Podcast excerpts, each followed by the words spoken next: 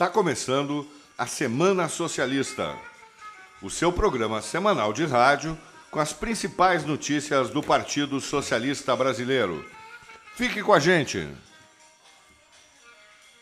Energia. Parlamentares socialistas fizeram duras críticas às declarações de Jair Bolsonaro sobre a crise energética. Para se isentar da responsabilidade pela crise que assola o país, durante a sua live semanal realizada nesta quinta-feira, dia 23, Bolsonaro colocou na conta da população mais sacrifícios e voltou a pedir que as pessoas apaguem as luzes em casa para economizar energia, sugerindo também que as pessoas evitem usar elevadores e priorizem tomar banhos frios. Em contrapartida, o líder da minoria, Marcelo Freixo, do PSB do Rio de Janeiro, afirmou em suas redes sociais que a solução que ajudaria a resolver o problema de energia no país seria ter um presidente que não fosse omisso e um governo com uma boa gestão para enfrentar a crise hídrica. Pandemia.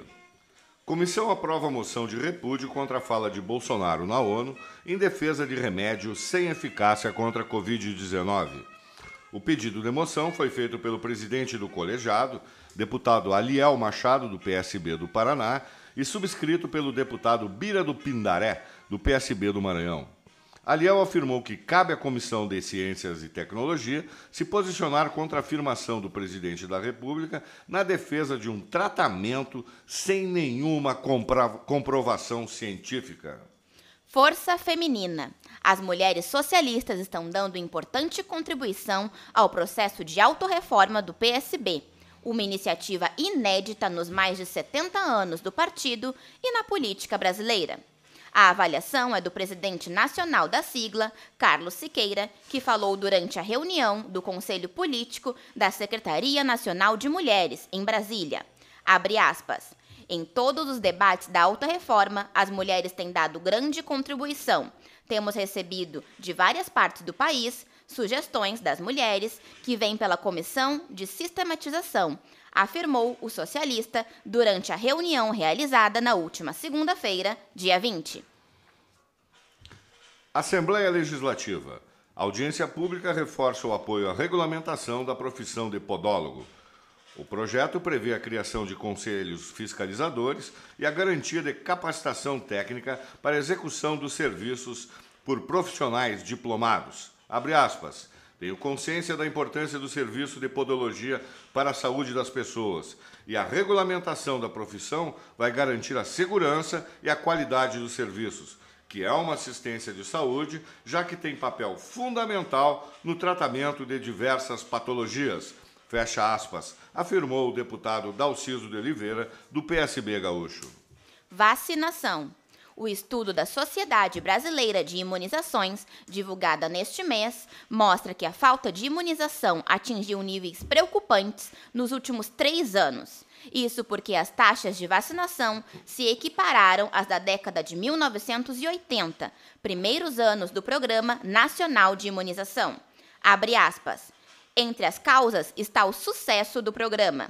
As pessoas pararam de temer as doenças como paralisia infantil, sarampo e coqueluche. Uma mãe da década de 70 fazia sozinha o diagnóstico de sarampo porque estava acostumada a lidar com a doença.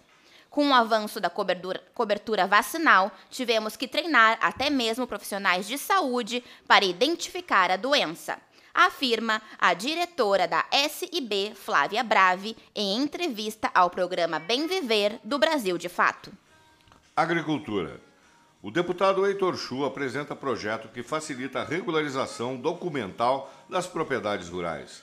A proposta foi construída em conjunto com a Federação dos Trabalhadores na Agricultura no Rio Grande do Sul, FETAG-RS, e tem por finalidade estabelecer o dever do poder público em auxiliar na produção de documentação necessária, isentar os custos com emulentos e taxas, bem como afastar a fração mínima de parcelamento em situações específicas.